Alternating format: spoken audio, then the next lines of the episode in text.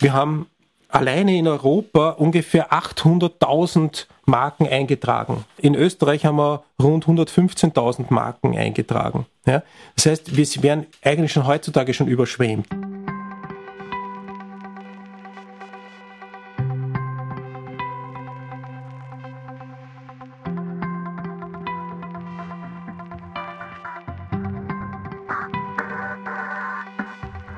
Herzlich willkommen zur mittlerweile zehnten Ausgabe von Uncrypted, dem Marketing-Podcast. Äh, heute mit mir im Studio wieder Thomas Nasswetter und dieses Mal wieder zugeschaltet der Willi.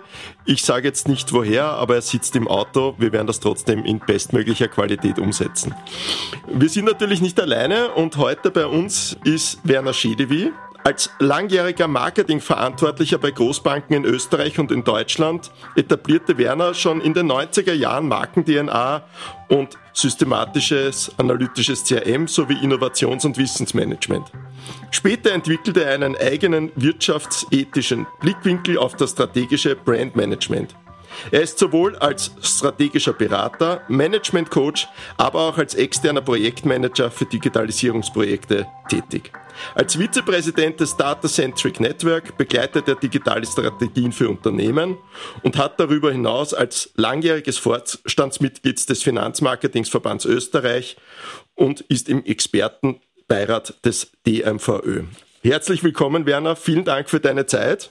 Ja, danke. Danke für die Einladung. Ähm, wir haben uns heute als Thema ähm, ausgesucht, äh, Digital Branding oder nur Branding und Markenmarketing. Und ich möchte da gleich mit der ersten Frage anfangen. Ähm, ist eine Marke in der Kurzweiligkeit der Werbung überhaupt noch relevant heute für Unternehmen? Brauchen wir das überhaupt noch in der Kommunikation? Mhm. Na boom, das ist gleich mal eine richtig ordentliche Frage am Anfang. So eine richtige äh, Eisbrecherfrage, würde ich sagen. Ja, gerade in der heutigen Zeit, dort wo wir über, gerade heute äh, reden von Schnelllebigkeit, von Kurzweiligkeit, äh, von äh, dem berühmten Satz, jetzt muss es passieren, ja, ist es natürlich besonders wichtig, Markenstrategien zu haben. Markenstrategien würde ich überhaupt sagen, es ist ja fast gleichbedeutend oder hängt sehr stark mit Unternehmensstrategie zusammen. Ja. Warum? Weil wir durch die Digitalisierung bis eine besondere Nähe zum Kunden mittlerweile bekommen haben. Und gerade hier ist ein, eine Gleichartigkeit sozusagen, eine Selbstähnlichkeit äh, im Auftreten besonders wichtig. Um es jetzt einmal kurz zu, um mal kurz zu antworten auf deine sehr voluminöse Frage. Aber wenn du, wenn du sagst, ähm, Organisation und Marke spielt, äh, spielt zusammen, ähm, mit, was fängt man dann eigentlich an, wenn man sich mit dem Thema Marke beschäftigen will? Mhm. Ist es dann, äh, ich mache mal zuerst eine Marke und schaue mal, dass ich die Organisation drumherum baue? Oder ähm, mache ich die Organisation und versuche daraus dann eine Marke zu entwickeln? Da würde ich jetzt sagen, da muss man jetzt aufpassen, mit welchen Unternehmen redet man? Ja? Ist es ein Startup oder ist es ein etabliertes Unternehmen, das jetzt eine, eine zusätzliche Marke implementieren möchte, aufbauen möchte? Oder überhaupt eine, äh, zu einer Schärfe kommen möchte, einer, zu einem ähm, Branding. Äh, beim Startup ist es tatsächlich so, und das äh, erlebe ich immer wieder im täglichen Leben, auch in, auch in meiner Beratungspraxis, dass äh, natürlich zuerst Produkte, Dienstleistungen, äh, Lösungen entwickelt werden und dann nach so zwei, drei Jahren äh, beginnt man dann zu überlegen, und wie vertreibe ich das Ganze? Wie gehe ich nach da hinaus? Wie baue ich plötzlich ein Unternehmen rundherum auf? Und da entwickelt sich dann die Organisation. Das heißt, dort gehe ich ganz gerne hinein, zum Beispiel auch mit Modellen wie Lego Serious Play, weil wir anhand dieses mit wirklich Lego-Bausteinen in eineinhalb, zweitägigen Workshops eigentlich schon die Strategie erarbeiten können und die Kreativität einbringen können, Rapid Prototyping umsetzen können.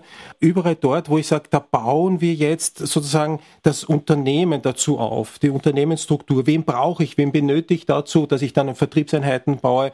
Äh, ich bin nicht allein auf der Welt. Wie schauen, wie schauen Mitbewerber aus? Wie schauen äh, äh, Stakeholder aus, etc. Das ist auch, das geht fast schon auch in systemische Aufstellungen hinein. Ja? Also da ist es eher der Weg aus dem aus dem Produktansatz heraus in eine und, und Unternehmenskultur eigentlich dann aufzubauen. Umgekehrt bei großen Unternehmen, da sage ich jetzt einmal, bei etablierten Unternehmen, die mit äh, einem den Brain schärfen wollen, da ist es ganz stark so, dass ich zuerst mir einmal das Social Rating anschaue des Unternehmens. Wo, wo, wo sind wir dort? Also auch bei KMUs, die ich betreue, ist immer die Frage, ist das sehr, sehr stark noch patriarchisch geführt? Wie stark ist da schon ein Gemeinwohl vorhanden in dem Unternehmen? Also wie schaut dementsprechend die, auch die Kultur aus, die Voraussetzungen aus?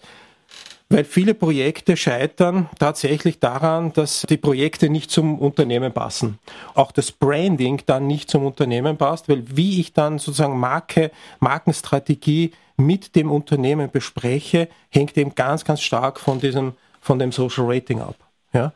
Und dort ist es dann sehr wohl am Anfang eine Art Unternehmensorganisations- Entwicklung, ja, die wir, die, die wir äh, begleitend sozusagen hier mitnehmen müssen, um dann äh, die Branding-Strategie und eine Markenschärfe dort, äh, zu entwickeln gemeinsam. Das heißt, du musst eigentlich von Anfang an, so wie es eigentlich idealerweise in vielen Projekten ist, ähm, mehrere Leute auch an Bord holen. Also wirklich auch zu sagen, was ist, was ist mein Produkt, was HR äh, dazu etc., ja.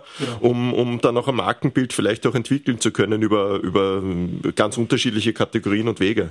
Also ein super Beispiel, denke ich mal, ist der Tourismusbereich. Ja, wenn wir mit Tourismusverbänden arbeiten, äh, um dort Marketing Automation, Data-Driven Marketing einzusetzen, einzuführen, dann äh, ist es hat das immer auch einen begleitenden Faktor, wie ist unser Markenverständnis überhaupt, ja, und wie können wir sozusagen dieses Markenselbstverständnis gemeinsam noch einmal erarbeiten, weil ich habe dort unheimlich viele Stakeholder, ja, Hotellerie, Betreiber, Skiliftbetreiber, Freizeitbetriebe etc. Jeder hat sozusagen seine Sichtweise auf die gemeinsame, auf den gemeinsamen Tourismusverband, ja, auf die gemeinsame Tourismusregion. Äh, natürlich, das Hemd ist einem immer näher, das äh, kennen wir ja auch. Und so gesehen ist es umso wichtiger, zuerst einmal hier ähm, eine Basis zu schaffen. Wie, wie, wie treten wir gemeinsam auf? Ja? Denn und das ist, glaube ich, auch ganz wichtig, im, im, in, in, um ein Markenverständnis zu haben. Marken definieren sich ja sozusagen im täglichen Leben. Also Markenerlebnisse entstehen im tagtäglichen Leben. In, der, in dem, wenn ich zum ersten Mal zu einem Hotel komme, wenn ich dort einchecke, wie ich das Gefühl dort habe. Wir haben zum Beispiel mit einem Skiliftbetreiber diskutiert, weil er sagt, ja, es ist mir ja eigentlich total egal, ob äh, jetzt da 400 Leute anstehen bei mir. Ja, eh gut, weil dann sehen die, da ist viel los. Ne? Also der sieht gar nicht die Notwendigkeit am Anfang, dass er sagt, na Moment einmal, aber 400 äh, Leute, die stehen da mal eine halbe, dreiviertel Stunde angestellt, bis ich überhaupt auf den Berg komme. Ja? Das muss anders gehen, weil beim nächsten Mal wieder in eine Region gehen, wo er schneller bedient wird. Das sind genau diese, diese tagtäglichen Markenerlebnisse, die aber dazu führen, ja, ein Gesamtbild über die Marke zu bekommen. Aber ist dann vielleicht das, das Markenverständnis schon oder das Grundverständnis einer Marke vielleicht schon die große Herausforderung? Weil wenn der, der Skiliftbetreiber sagt, na eigentlich ist mir wurscht, eigentlich können noch 600 Leute quasi anstehen, weil dann, dann weiß ich, dass das Ganze funktioniert. Ist dann vielleicht das Grundverständnis, was eine Marke überhaupt ist, vielleicht schon sogar noch einen Schritt früher anzusetzen, um, um zu sagen, was ist ist überhaupt eine Marke? Und dann auch den, den Punkt dazu zu bilden, was gehört eigentlich zu einem erfolgreichen Markenbild, ja, weil äh, du, du hast das jetzt gesagt, die, die Leute stehen an, das wird jetzt einmal, wenn du wahrscheinlich fünf Punkte bei Leuten fragst, was du unter einer Marke verstehst, dann wird das wahrscheinlich nicht so schnell vorkommen drunter, sondern dann kommt eher, naja, das ist äh, schiere Farbe, das ist mir zu eckig, ja, und ich habe das am Auto schon einmal gesehen. Also ist, es, ist das Markenverständnis vielleicht auch auf ganz unterschiedlichen Situationen zu sehen oder auf, auf unterschiedlichen Ebenen im Unternehmen? Also es gibt da dieses, diese Eisbergtheorie. Wir kennen ja alle äh, die Titanic und das, äh, die Problematik, die dieser äh, äh Riesenkreuzfahrtschiff dann hatte, irgendwann einmal. Warum? Weil halt sieben Achtel des Eisbergs unter Wasser sind. Ja? Und diese Eisbergtheorie gibt es natürlich auch in, Marken, in der Markentheorie, hat man da übernommen. Warum? Weil wir reden da ganz stark von Ursachen-Wirkungsprinzipien. Ja? Das heißt, das, was ich eigentlich auf äh, den, was ich sehe, ja, beim Eisberg, ja, dieses, dieses ein Achtel, das ist genau das. Das ist die, das ist, wie schaut meine Marke aus, wie ist das Markendesign, wie ist das Logo etc., wie sind sozusagen, wie ist vielleicht so das, äh, das die, die, ähm, die Markendarstellung alles, was drunter ist, sozusagen, das, das, ist, das ist die Vorarbeit dazu. Wo sind meine Spitzenleistungen? Äh, wie äh, kann ich mich sozusagen mit meinen eigenen Stakeholdern hier gemeinsam einbringen ja, äh, und, und, und, und abgleichen. Das sind die Ursachen. Ja. Wenn ich das, wie habe ich meine Mitarbeiter geschult in dem Bereich? Und das sind eigentlich die, äh, die notwendigen Vorarbeiten ganz massiv, ja, dass ich überhaupt einmal dazu komme, dass ich nach außen hin dann möglichst selbstähnlich auftrete. Auch so ein Keyword sozusagen bei uns im, im, im Branding, diese Selbstähnlichkeit der Darstellungen, weil Menschen ja richtige Faultiere sind. Ja, das wissen wir ja. Und wir haben alleine in Europa ungefähr 800.000 Marken eingetragen. Ja, sind mittlerweile schon mehr als 800.000 Marken. Äh, in Österreich haben wir rund 115.000 Marken eingetragen. Ja, das heißt, wir werden eigentlich schon heutzutage schon überschwemmt. Wir haben ca. 3.000 Markenkontakte je täglich als, als, als Konsument.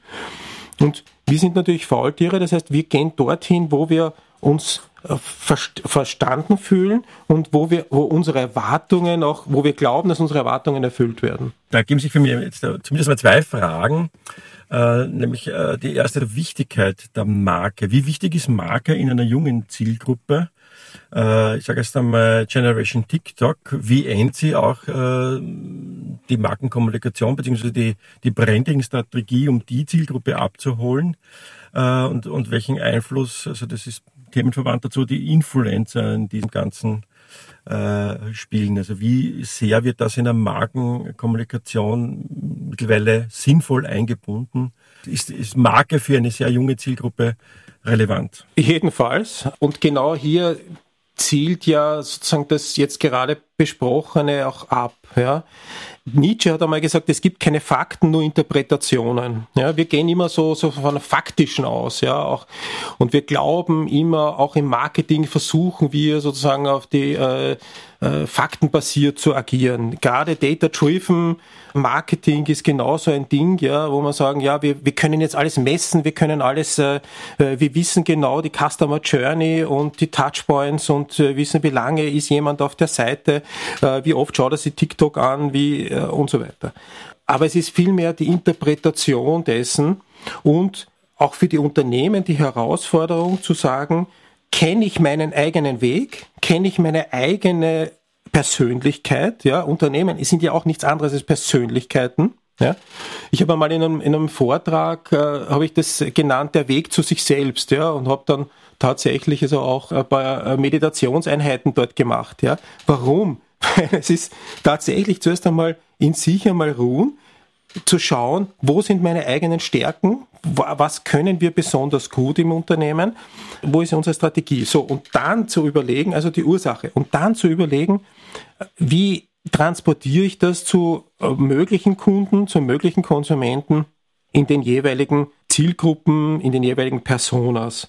Und wenn du sagst, die Jugendlichen, auch natürlich die Jugendlichen befragen, also in den, das Überraschende für mich ist eigentlich bei Jugendstudien, äh, die wir ja auch immer wieder durchführen oder die T-Factory durchführt und andere unter, äh, äh, äh, Marktforschungsunternehmen durchführen, kommt ja immer wieder ganz stark heraus, dass äh, wenn du Jugendliche befragst, wie konservativ eigentlich die Einstellungen sind, die Grundeinstellungen sind. Das heißt, die psychologischen sozusagen Grundfaktoren sind auch bei den Jugendlichen sehr, sehr ähnlich. Auch sie suchen sozusagen einen fixen Anker in dem.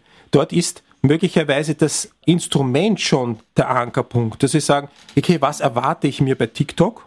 Ja, also erwarte ich mir halt lustige, positive, kurze Videos und bekomme ich die dort. Und das sehen wir auch, äh, nicht? Also die Wanderschaft der Jugend von einem Social Media Kanal zum nächsten, der doch relativ schnell stattfindet. Wenn er zu verkommerzialisiert wird zum Beispiel, dann wandern plötzlich alle weiter zum nächsten. Also das heißt, dort kommen, dort kommt eigentlich die Marke TikTok, ja, mit dem, mit dem Brand des Unternehmens in Kontakt. Und da muss ich schauen, passt das zusammen? Ja? Ist die, ist, ist habe ich sozusagen das, das äh, richtig gewähltes Mittel in der Kommunikation und in dem, denn es geht immer um Austausch. Also es geht ja immer darum, wie schaffe ich in einer Marke, gerade in einer digitalen Marke, Credibility auch. Und das schaffe ich natürlich ganz stark, indem ich jetzt auch mit Influencern arbeite. Früher haben wir Testimonials dazu gesagt, ja, im klassischen Bereich, aber mit den Influencern arbeite, wo ich mich natürlich auch immer in ein gewisses Risiko begebe, äh, weil äh, die ja nur bis zu einem gewissen Teil das tun, was ich oder das kommunizieren, was ich möglicherweise für meine Marke gerne hören würde. Ja? Sondern es geht immer darum, zu sagen, wie schaffe ich die Nähe zu meiner Community, die ich erreichen möchte, ja, und auch eine in, in Interaktion zu treten mit denen. Und das ist sozusagen die, die, die Markennähe, die ich benötige auch und auch die jeweilige Interaktion beziehungsweise das Feedback, das ich aus der Community herausbekomme, wie gehe ich damit um? Das ist eine große Herausforderung jetzt in, in, in, in den, gerade in den letzten, sage ich mal, zehn Jahren. Darf ich das Wort näher mal aufgreifen? Weil wir haben jetzt gehört, man geht vom Unternehmen aus, wer sind wir, man baut die Bausteine, wie soll die Außenwirkung sein, etc. Jetzt gibt's diese Persönlichkeitstheorie. Jetzt gibt's aber auch ganz andere Theorien, zum Beispiel vom Nico Hüllemann, der ist Psychologe und Markenforscher in München. Und der schreibt, die Basis von einer Marke ist die Vertrautheit. Das zeigt sich ja dann in, auf einem ganz anderen Weg. Dann geht's nämlich nicht mehr darum, wer möchte ich sein oder wer bin ich, sondern wird es eigentlich darum gehen, sehr viel Präsenz zu zeigen an bestimmten Punkten. Also sehr viel ist jetzt übertrieben. Das ist nicht mengenmäßig, sondern man muss das als quantitative Präsenz seh, äh, sehen. Wie würdest du das bewerten, dieses zuerst überhaupt einmal Vertrautheit schaffen, damit der Marke entstehen kann? Ja, also deren gibt es ja immer wieder und recht viele Theorien. Äh, einerseits zum Beispiel auch die, der Ansatz, der relativ easy cheesy ist, sage ich jetzt einmal, Identity, Visibility, Credibility. Ja? Also ich muss natürlich auch jetzt zuerst meine eigene Identität gefunden haben, die ich dann möglichst zielgerichtet, aber auch bis zu einem gewissen Teil breit streue, um dann Vertrautheit, Interaktion, äh, sich mit der Community zu beschäftigen, als nächsten Schritt eingehe. Warum? Weil Marken im Gegensatz zu früher sozusagen heutzutage natürlich schnelleren Veränderungen unter, unterlegen sind. Ja, gehen wir jetzt ein Riesenthema derzeit sind zum Beispiel, äh, um ein ganz anderes Thema zu nehmen, ist, sind die Supersportautos. Ja? Also Marken wie Bugatti etc., ja? Ferrari, die alle davon leben, von einem tollen Sound, von einem tollen Verbrennungsmotor, ja? von sechs, zwölf Zylindern und solchen, äh, solchen Themen. Aber der Markt sich komplett verändert, ja? die Gesellschaft sich komplett verändert und die jetzt von einer von einer riesigen Herausforderung stehen, wie sie sich jetzt in die Digitalisierung, in die neue E-Mobilität transformieren ja, müssen und können überhaupt. Ja, werden sie dort überhaupt akzeptiert? Ja? Ähm, Ähnliches ja kennen wir von Schauspielern. Schauspieler, die ewig und drei Tage in einem ernsten Fach unterwegs sind, die dann vielleicht einmal in ein komisches Fach wechseln wollen, werden sozusagen von, den, von der Crowd nicht, nicht akzeptiert scheitern ja oft. Ja, die wenigsten schaffen diese Transformation äh, über, über in mehrere Ebenen, weil natürlich diese, die auch eine gewisse Stabilität in einer Marke da ist, ja, wenn ich sie aufgebaut habe und immer diese dieses Eigenbild, Selbstbild da ist. Ja. Markenenergie entsteht ja nicht im Unternehmen, sondern Markenenergie entsteht beim Konsumenten. Warum? Weil der Konsument letztendlich Geld in die Hand nimmt, ja, um sich etwas um eine Dienstleistung zu, äh, äh, zu kaufen, um sich ein Produkt zu kaufen, etc. Ja? Und genau diese Beschäftigung jetzt, äh, diese Glaubwürdigkeit zu haben, wir sind weit weg von dem, dass man sagt heutzutage, ich mache ein schönes Prospekt oder ich, ich schreibe das auf die Webseite und, je, und die ganze Welt glaubt mir das, was ich da hineinschreibe. Nein, im Gegenteil, im Gegenteil ist, der Gegenteil ist der Fall. Ja? Deswegen äh, sehen wir ja auch diese, diese Flut an Influencern, äh, deswegen genau sehen wir, dass, dass heutzutage die Macht der Konsumenten da ist, über elektronische, über digitale Hilfsmittel ihre, ihre Meinung loszuwerden. Die, da steckt natürlich auch immer natürlich ein gewisses sozusagen Risikopotenzial für Unternehmen drinnen, weil man, und das erlebe ich aber auch, ja, sehr, sehr schnell dann sagt, okay, wir werden jetzt hinterfragt, oje, machen wir dann noch das Richtige? Sind wir noch die, äh, sind wir noch in unserer Positionierung, in unserer Strategie noch, noch äh, adäquat? Sind wir noch richtig unterwegs? Und da muss man schon diese Spannungsbreite sehen zwischen, ja, wir müssen uns anpassen, wir müssen heutzutage flexibler sein in der Markenbewegung, ja, in der Transformation, äh, in, der, in der Veränderung unserer, unserer Markenleistungen, aber die Markenwerte ja, müssen sich deswegen trotzdem nicht ändern. Wenn du Markenenergie und Markenwerte gesprochen hast, Vertrautheit ist jetzt gefallen schon. Wir, wir werden jeden Tag nicht jünger. Ja, alle gemeinsam. Und wir sind mit verschiedensten Marken aufgewachsen und, und gewisse Marken, ja, du, du schaust noch jung aus, mit verschiedensten Marken aus, äh, aufgewachsen, die uns dann über das ganze Leben auch begleitet haben und manche äh, haben das Vertrauen behalten und manche haben das, haben Vertrauen verloren, etc. Jetzt, jetzt warst du auch eine, eine Bankenvergangenheit, ja, und, und Banken haben natürlich die Herausforderung, dass sie ja idealerweise dich in einem ganzen Lebenszyklus begleiten, beginnend von der Jugend, dann über die Familie bis hin äh, Haus kaufen, äh, Pensionsvorsorge etc. Ja. Kann man das eigentlich dann so machen? Ist, ist Markenbildung dann eigentlich, äh, müsste es eigentlich oder gibt es das auch ein, ein altersadäquates Markenbild? Ja? Kann man das eigentlich schaffen? Gibt es das überhaupt, dass ich auch den Vertrauen schaffe, dass ich mich ja einerseits in der Zwiespalt, ich habe eine Marke, die jetzt eine gewisse Zielgruppe hat, aber andererseits habe ich eine Marke bei bestehenden Kunden und eigentlich möchte ich die ja auch nicht verlieren und die Vertrautheit weiterhin schaffen.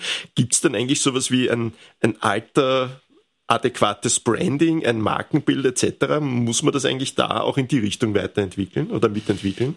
In der, in der Markenstruktur ist es ja dann so, dass ich dann sehr stark mit Subbrands arbeite im Regelfall und mir genau überlegen muss, sozusagen für welchen, für welchen Bereich, für welche Personas, für welche, aber auch für welche Zielgruppe, in welchem Alter vielleicht oder für welche Schicht, ja, ähm, gibt es äh, sinnvolle äh, Subbrands, die ich dafür einführe und, äh, und, und, und hochfahre. Man muss natürlich sich immer äh, überlegen, das ist aufwendig, es kostet Geld und es dauert Zeit. Ja? Aber es macht jedenfalls äh, bis zu einem gewissen Teil Sinn. Ich habe es Marke kaum die Möglichkeit, Marken heißt ja, welche Spitzenleistungen stehen dahinter. Und, äh, äh, und wo ist da der Sukkus sozusagen? Und ich kann sozusagen eine Marke nicht für für alle, für Krete und Blete, für den, für den 15-Jährigen ja, bis zum äh, 70-Jährigen, 75-Jährigen ähm, die gleichen Werte hinterlegen. Äh, das wird mitunter, und das ist eine riesen Herausforderung, ja, äh, mitunter schwierig. Deswegen arbeiten natürlich Banken oft mit äh, eigenen Brands im Jugendbereich, ja, wo eigene Jugendclubs etc. gebaut werden. Im Private Banking Bereich geht man dann auch ein bisschen, verändert man die Marke, macht sie seriöser, macht sie, gibt man ein bisschen mehr Silber dazu, was auch immer, ja. ändert auch die Farbe, ja. Und da sind wir schon bei den Silver Panthers oder Grey Panthers, ja. Ein Riesenthema, weil das natürlich äh, dort natürlich die einkommensstärkste oft bis zu einem gewissen Teil oder vermögendste äh, Kundschaft ist, ja, im, im, im Großen und Ganzen. Und gerade dort muss man dann aber auch die richtigen Produkte noch äh, generieren, was gar nicht so einfach ist, ja, äh, gerade jetzt im Bankenbereich. Der Punkt ist, wie schaffe ich es jetzt rund um, um meine tatsächliche Brand, ja, Subbrands zu positionieren, die einen Großteil der Grundwerte übernehmen, aber neu interpretieren. Ja, sage ich jetzt einmal, und in dieser Interpretation näher dann bei der, bei der Zielgruppe sind. Also Jugendarbeit zum Beispiel, äh, um jetzt irgendwo ein Beispiel zu nehmen, bei, bei Raiffeisen oder so, ja, na, wie kann Jugendarbeit dort ausschauen, ja, indem man auch dort äh, ähm, Projekte unterstützt, die quasi Hilfe zur Selbsthilfe geben, ja, weil das halt sozusagen der Gründungsgedanke der Genossenschaft war, ja. Und das können durchaus äh, jugendliche Projekte sein, die man, äh, die man dort äh, aufbaut.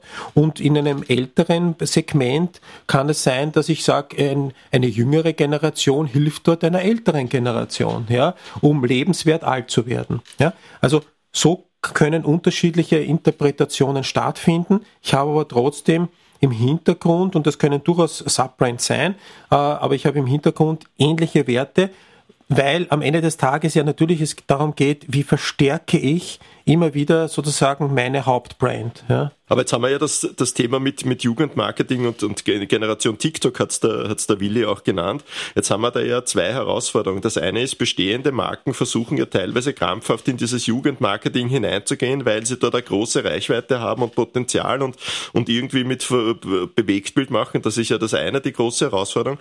Aber dann, dann haben wir auch die ganz andere Richtung, nämlich dass Marken eigentlich aus dieser Welt herauskommen und erst überhaupt zum Existieren anfangen und dann versuchen müssen, ja, diesen, diesen jungen Gedanken des Bewegtbild und des Hüpfens und die Leute werden auch älter, dann quasi in eine, in eine andere Welt hinüberzuführen. Ähm, geht das? Also Erfahrungen gibt es natürlich noch schwierig jetzt, ja, weil die TikTok ist jetzt nicht so lang, aber das ist ja ein, eine wahnsinnige Herausforderung, dass ich sage, ich muss ja eigentlich eine Marke, die vielleicht in Jugend entstanden ist, ja eigentlich mitbegleiten, um, um da auch weiter nach oben zu kommen. Genau, also das ist so ähnlich das Beispiel wie Startup und etabliertes Unternehmen.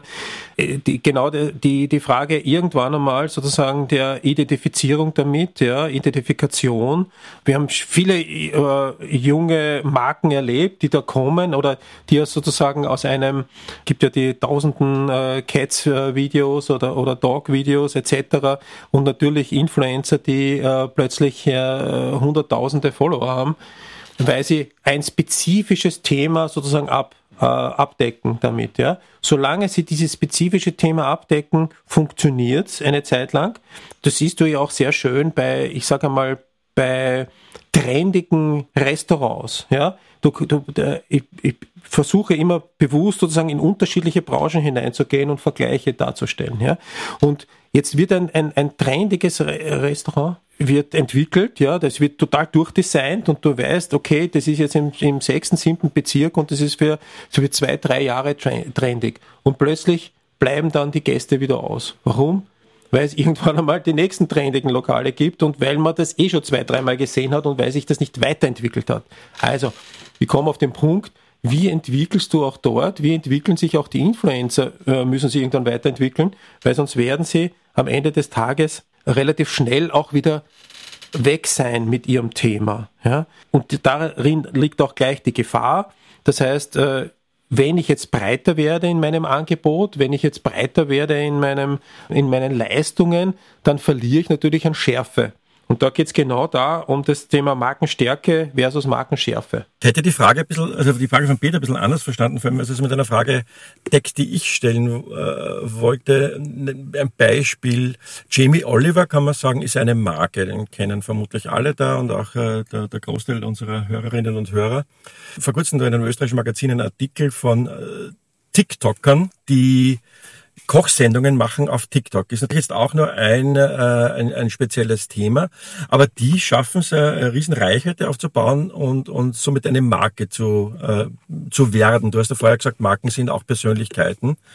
Und äh, man hört ja immer wieder, das haben wir vorher gesagt, Vertrauen ist einer der Eckpunkte einer Marke. Vertrauen schaffe ich auch mit Authentizität, Authentizität und gerade da haben ja äh, junge Zielgruppen oft Probleme damit. Alles, was irgendwie so etabliert ist und alt ist, wird jetzt nicht mehr als, als ehrlich, authentisch äh, wahrgenommen. Also der Jamie Oliver hat dann nicht mehr so viele Follower wie zum Beispiel jetzt ein aus dem Nichts kommender, und der weiß ja nicht einmal, ob der kochen kann, TikTok-Star.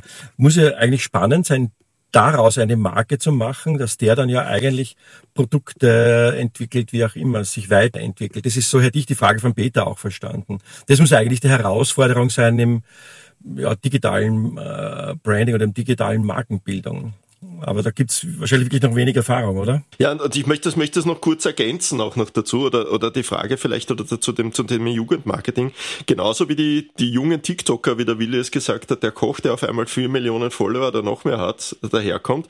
Ähm, ist diese Schnelllebigkeit nämlich auch eigentlich das größte Problem auch der Markentreue, weil was ich schon irgendwie das Gefühl habe, ist, dass es, dass im gewissen Alter die Markentreue eigentlich nicht mehr so vorhanden ist, wie sie früher einmal war, weil das einfach eine total schnelllebige äh, Geschichte ist. Ist das nicht eigentlich eine große Herausforderung, überhaupt einmal eine Markentreue jetzt zu schaffen? Ist das vielleicht nicht sogar die viel größere Challenge, weil schnell, kurz, große Reichweite, ja, so wie, wie Jamie Oliver hat vielleicht nicht mehr so viele, aber der macht das halt schon seit 15 Jahren. Ja, aber diese Schnelllebigkeit und dann diese Schnelllebigkeit auch in einer Markentreue zu verwalten, weil eine Marke nur da zu sein, ja, aber eine Marke dann auch zu behalten und die Markentreue zu schaffen ist, äh, ist das nicht eigentlich dann jetzt in der schnelllebigen Zeit noch, noch einmal eine größere Herausforderung?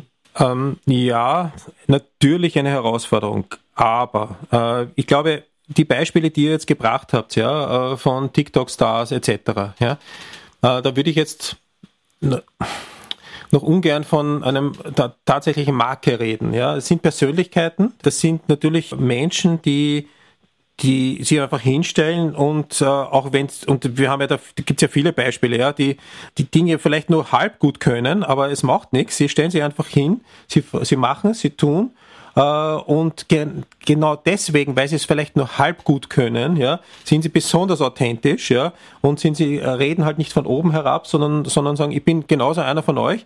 Äh, jetzt versuchen wir das gemeinsam zu basteln, zum Beispiel irgendein, irgendein Werkstück zu basteln oder ein Rezept zu mal zu probieren, ja. Und äh, nachher sagen wir dann, ist es gut oder ist es nicht gut, ja, hat es uns geschmeckt oder nicht. Und ihr dürft dann drüber entscheiden. Aber sind wir da nicht von dem Wort Marke eigentlich weit entfernt? Genau, so, jetzt sind wir, jetzt sind wir da von der Marke noch recht weit entfernt, ja, sondern das sind Persönlichkeiten, ja, die eine Zeit lang das, das äh, ähm, sozusagen umsetzen. Jetzt ist genau die Frage, passiert dann eine dahinterliegend eine quasi Strategie der Gleichartigkeit. Ja? Also bleibe ich bei dem Thema dran, baue ich dieses Thema mit vielen anderen vielleicht gemeinsam auf, mache eine gemeinsame TikTok-Kochshow, ja, die wesentlich authentischer ist als wahrscheinlich heutzutage der Jamie Oliver, ja, der halt auch mit seinen Restaurants etc., der jetzt hat sich dann auch verbreitert und ist irgendwann einmal ist sozusagen in Bereiche gegangen, wo er nicht mehr der Experte ist, ja, wo er auch seine Marke nicht mehr, nicht mehr dafür hergehalten hat. Ja. Jetzt wäre natürlich der Ansatz der, dass man sagt, und den gibt's ja auch teilweise, also selber für Unternehmen auch beraten, das im Industriebereich ist, ja, und so Gas, äh, kleine Gaspatronen für herstellt, die übrigens ein Hidden Champion sind, ein österreichischer, äh, und die dann zum Beispiel eine Plattform bauen, generieren, wo ich sage, hey, ihr habt hier die Möglichkeit, mit unseren Produkten gemeinsam eure Kreativität dort einzubringen. Ja, also wie, wie schaffe ich es, dass ich aus vielen verschiedenen Persönlichkeiten, ja, das mit meiner, mit meinem Brand verbinde, mit meinen Produkten verbinde, um das wirklich für beide Seiten nutzbar zu machen. Das eine ist halt, dass ich sage, okay, äh, mein Produkt wird tatsächlich von Menschen kreativ eingesetzt und, und da entsteht was Neues. Und auf der anderen Seite natürlich die Reichweite noch weiter zu erhöhen und eine gewisse Systematisierung hineinzubekommen für die einzelnen Persönlichkeiten. Also wenn man dem Gespräch so ein bisschen folgt als Nicht-Markenexperte, dann kommt man zu dem Schluss, dass Marke eine sehr komplexe Angelegenheit ist, dass man wahnsinnig viele Stellschrauben hat, an denen man drehen kann dass ja die Möglichkeiten fast unendlich sind. Wie kommt man dann jetzt von ein kleineres Unternehmen gedacht, jetzt nicht ein großes, die haben ihre eigenen Abteilungen dafür, äh, wie kommt man dann in einer vernünftigen Zeit, sagen wir es einmal so, zu einer guten Marke? Gibt es da ein Patentrezept oder, oder muss man sich da irgendwo auf das Bauchgefühl des Beraters oder der eigenen Leute verlassen. Ein Halbsatz von dir gar nicht gefallen, den du gesagt hast, auf den möchte ich jetzt gerne reflektieren. In großen Unternehmen gibt es ja ganze oder gibt es ja Abteilungen dafür. Ja? Und das ist doch genau der Punkt, wo ich kurz heute schon gesagt habe, äh, Markenführung ist eigentlich ein Teil der Unternehmensführung. Und das gilt für große wie für kleine Unternehmen. Ja, es muss, der CEO muss sozusagen dieses Verständnis haben, diese Empathie haben für die, für die Marke, ja, die Empathie für seine Produkte haben. Zum Beispiel, und das geht für KMUs genauso, ja, ist wegzugehen von reinen finanzorientierten KPIs ja, in einem Unternehmen, sondern zum Beispiel eine Balance Scorecard einzuführen als ein Modell, ja, als ein Instrument, ja, wo ich eben genau diese Ausbalancierung habe zwischen einerseits Markt, Finanzdaten, andererseits aber, wo ich mir überlegen muss, wo sind meine kommunikativen Ziele, wo habe ich, kann ich, wie kann ich aber meinen Erfolg mit den Mitarbeitern auch messen, denn und Prozesse, ja, als vierter Bereich. Und das wird ausbalanciert. Warum? Weil es eben genauso ineinander greift. Ich habe gerade zum Beispiel im Dienstleistungsbereich, ja, genau diesen, dieses Thema, dass, dass, dass meine Mitarbeiter eigentlich die, die größten Markenbotschafter sind, ja, weil die müssen sozusagen das nach außen kommunizieren, ihr Verhalten gegenüber dem Kunden. Aber genauso im digitalen Bereich, wenn ich jetzt einen E-Commerce-Shop mache, äh, wie, äh, wie, wie subkutan sozusagen äh, äh, kommuniziere ich dort meine, meine Markenwerte mit? Wie unterscheide ich mich zu dem, äh, zu, daher zu meinen Mitbewerbern? Ganz massiv. Das heißt, ist das eine, und wir sehen das ja zum Beispiel, ähm, schwieriges, aber doch immer wieder gern genommenes Beispiel Amazon. Ja. Äh, Reklamationsmanagement bei Amazon ist sicherlich äh, eine, hat eine Vorreiterrolle äh, gespielt, lange, lange, lange Zeit, ja, äh, in dem ganzen E-Commerce-Bereich. Ja. Und das, genau dieses Reklamationsmanagement ist der, ist der Point of Truth. Genauso wie bei Versicherungen. Ne? Kein Mensch also am Anfang beschäftigt man sich mit den Tarifen und dann braucht kein Mensch diese Versicherung. Ja. Erst dann, wenn ich einen Unfall habe, ja, oder wenn ich, wenn irgendwas passiert, wenn äh, bei mir ein Wasserschaden ist, so. Und dann ist dieser Moment of Truth. Und das, wie gehe ich damit um als, als, als Versicherung? Ja? Oder eben, wie gehe ich als Händler um mit Reklamationen? Und, und dieses Marken, diese Markenwerte, die ich dort sozusagen vermittle, ist ganz, ganz wichtig. Und dementsprechend äh, baue ich eben gerne mit den Unternehmen dann auch mit mittelgroßen Unternehmen andere Zielbilder, ja, eben diese Balance Scorecard, weil ich damit sozusagen wegkomme von dem reinen zahlenorientierten, von dem reinen marktorientierten äh, KPIs. Das äh, hast du das ein bisschen schon vorweggenommen, meine zweite Frage, äh, nämlich äh, wie sehr man Mitarbeiter einbinden muss oder wie sehr sie eingebunden werden sollen Stichwort Employer Branding, also welche Relevanz oder welchen Stellenwert sollte Employer Branding haben oder hat es schon, aber auch welche Risiken birgt es und wie kann ich das am besten machen, dass ich die Risiken möglichst minimiere. Nicht alle Mitarbeiter sind ja immer begeistert, wenn sie dann von der Geschäftsleitung etwas vorgegeben kriegen, was sie auf LinkedIn teilen müssen. Wie kann es dann auch möglichst authentisch rüberkommen? Was ist da, was sind da deine Tipps oder Anleitungen für Unternehmen? Also in den letzten Jahren habe ich deswegen auch äh, stärker ähm, agile Arbeitsmethoden versucht, auch bei den Unternehmen einzuführen. Ja. Äh, und da würde man sagen, was hat das agile, was hat agiles Management sozusagen damit zu tun?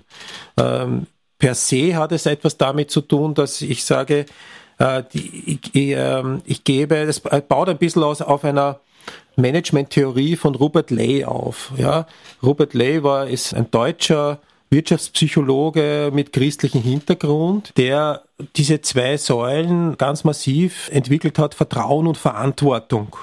Dementsprechend war ich eigentlich sehr froh, wie dann agiles Management en geworden ist, ja, sage ich jetzt einmal, in der klassischen Management-Philosophie, auch wenn man es nicht in der Reinkultur, also die wenigsten in der Reinkultur umgesetzt haben, was ich auch nie getan habe, muss ich ganz ehrlich sagen, wo ich auch kein Befürworter bin, aber diese Vertrauen und Verantwortung, das sind zwei wichtige Säulen. Die, die Basis dafür ist die Unternehmenskultur. Zuerst einmal sozusagen zu schaffen, da bin ich wieder bei dem Punkt Social Rating eines Unternehmens, zu schaffen, dass ich jetzt überhaupt, äh, dass ich Mitarbeiter gleichwertig, mindestens gleichwertig sehe, ja, und dass wir nur so gut sind wie das schwächste Glied in dem Ganzen.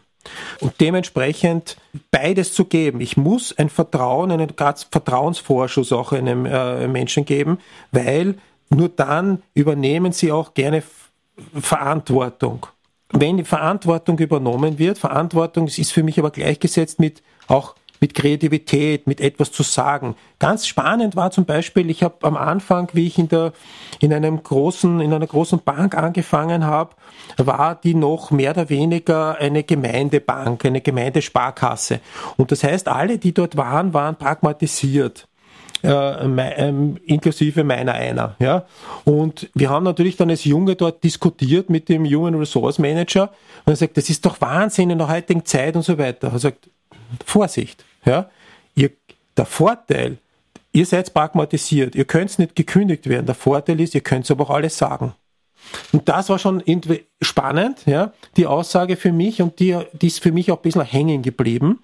eigentlich Mitarbeiter in diese, und das ist ganz, ganz wichtig, auch in der, äh, auch Marken weiterzubringen, äh, zu trans, weiter zu transformieren, Unternehmen weiterzubringen, heißt, die Verantwortung bei, unter, bei, bei, bei, bei Mitarbeitern zu forcieren, die Kreativität zu fördern, Methodiken wie zum Beispiel Lego, Serious Play etc. sind da sehr gut, aber sie dahingehend auch zu fördern, zu sagen, ihr könnt alles sagen, was ihr was ihr glaubt, sozusagen, was, was jetzt, was jetzt konstruktiv ja, ist, ja. Und wir nehmen das einmal auf. Ob wir es dann umsetzen, ob wir es dann machen, ist wieder was anderes. Aber lasst es uns besprechen, lasst es uns diskutieren und lasst es uns auch gemeinsam bis zu einem gewissen Teil beschließen. Ja, da bin ich dann ein bisschen so in Richtung agiles Management, agile Methoden.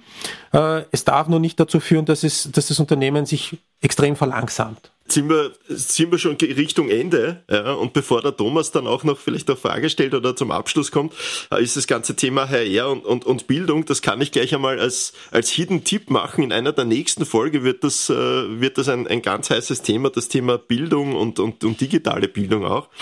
Zum, zum Schluss hätte ich jetzt noch eine kurze Frage, weil auch wie wir sehr viel von Jung und Alt noch einmal gesprochen haben und Markenentwicklung, Markenmanagement etc. Meine letzte Frage ist, ist Brand Marketing nicht digital, macht das überhaupt noch Sinn? Ja? Weil wenn wir uns eh noch alle nur noch im Internet bewegen und am Handy schauen und so weiter, äh, macht das dann überhaupt noch Sinn, so zum, zum Abschluss, dass ich überhaupt noch TV-Werbung mache, weil es schaut eh keiner und Radio hört, ja, hören zwar die Leute, aber Plakat, das kriegt man eh nicht mit. Äh, macht dann ein, ein Markenbild in der Offline-Welt überhaupt zu schaffen noch Sinn? Ja, also wie äh, schon einmal kurz erwähnt, wir haben mit Sicherheit, das kann man halt schwer zählen, aber zwischen 3.000 bis 5.000 Markenkontakte am Tag. Ja.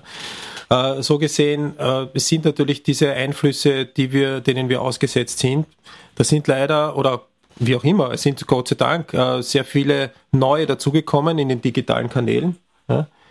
Die Herausforderung ist aber die, oder dass wir genau offline, online miteinander sehr wohl verbinden müssen, weil Punkt eins wir tatsächlich, also es hängt natürlich immer von, vom Unternehmen ab und von, dem, und von der Dienstleistung, vom Produkt, aber wir ein breiteres Publikum erreichen müssen als nur die, die sozusagen tagtäglich online unterwegs sind, mehrere Stunden.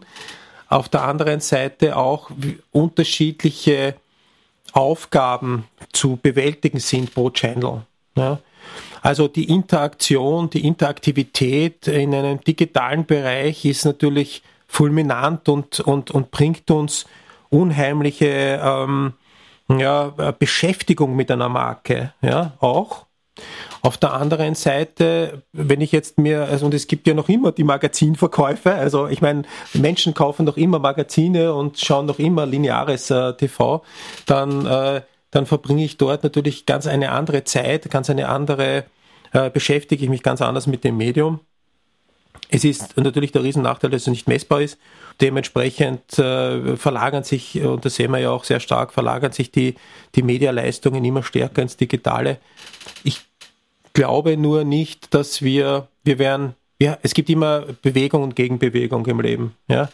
So gesehen äh, um jetzt auf den Anfang vielleicht wieder zurückzukommen, der Weg zu sich selbst, ja, ist einerseits zu finden im, als Unternehmer, äh, wer bin ich eigentlich, wohin will ich, aber auch der Mensch, der Konsument, äh, hat Phasen, wo ich sage, da bin ich jetzt mehr digital unterwegs und dann gibt es Phasen, wo ich durchaus analog unterwegs bin, wo ich mir ein gutes Buch zur Hand nehme, wo ich ein Magazin lese etc. Und in aller Ruhe. Das heißt, jetzt Menschen hier zu erreichen, ähm, sie mit der Marke auch in Kontakt zu bringen, macht nach wie vor absoluten Sinn. Es ist sozusagen ein bisschen diese, die, der, der, der Aufbau, der Basisaufbau, der um seine eigenen Markenbausteine, seinen eigenen, seine eigene Marken-DNA auch tatsächlich in, in, in Bildform, äh, natürlich auch in Videoform, aber auch in klassischen gedruckten Bildform darzustellen. Ja, also das heißt, die Marke beginnt nicht digital und sie endet nicht digital. Nein, wir haben ja gerade im Tourismusbereich, gell, äh, zum Beispiel, äh, du, du, beginnst deine Journey möglicherweise digital, weil du, weil du dort äh, suchst und, und, und so weiter, Research machst und kommst aber dann und hast dann deine analogen Erlebnisse vor Ort. Und am Ende, äh, es endet dann wieder digital, indem du deine Fotos sharest, deine Eindrücke sharest, etc. Oder wir gehen alle ins Metaverse, dann gibt es gar keinen Urlaub mehr, der physisch stattfindet. Aber das ist ein anderes Thema, zu dem wir mal ein anderes Mal dazu kommen. genau.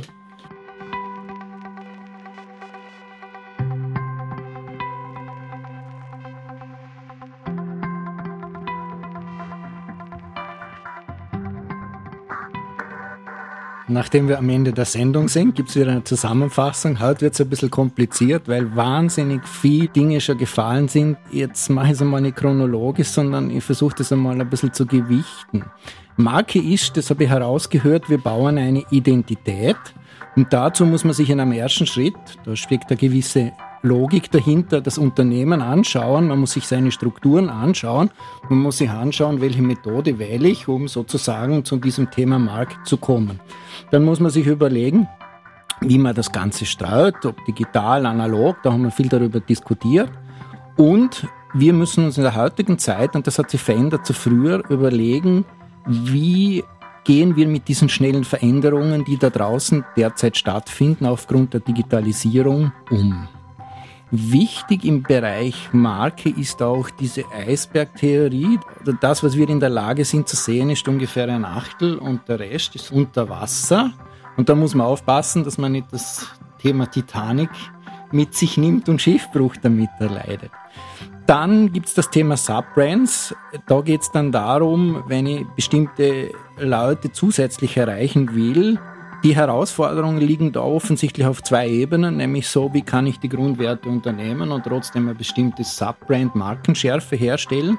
Und die Frage, die man sich vorbeantworten soll, ist es den Aufwand wert überhaupt, das zu machen? Muss man sich im Einzelfall anschauen. dann ist etwas gefallen, dieses Stichwort Balance Scorecard. Das heißt, man sollte bei Marken, und das ist sozusagen der Appell an die Controller und an den CEO, also so würde ich es verstehen, von diesen harten KPIs weggehen und sozusagen auch weiche Faktoren mit hineinnehmen und die mitbewerten.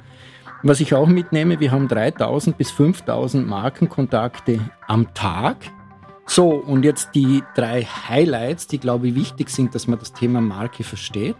Marke ist auf jeden Fall Strategie, zur Marke gehört Markenstärke und Markenschärfe und das sind zwei Dinge, die sich eventuell widersprechen. Und jetzt kommt die wichtigste Aussage, die ich mitgenommen habe. Marke entsteht im täglichen Leben. Liebe Hörerinnen und Hörer, ich freue mich, dass Sie so lange durchgehalten haben bei diesem komplexen Thema. Das war die zehnte Ausgabe von Uncrypted. Alle wichtigen Links finden Sie wie, wie immer in den Show Notes. Ich bedanke mich bei unserem Gast, beim Werner. Ah, lieber Willi, lieber Peter, vielen Dank für die Teilnahme. Liebe Hörerinnen und Hörer, ich wünsche Ihnen eine gute Zeit, machen Sie es gut und bleiben Sie uns gewogen.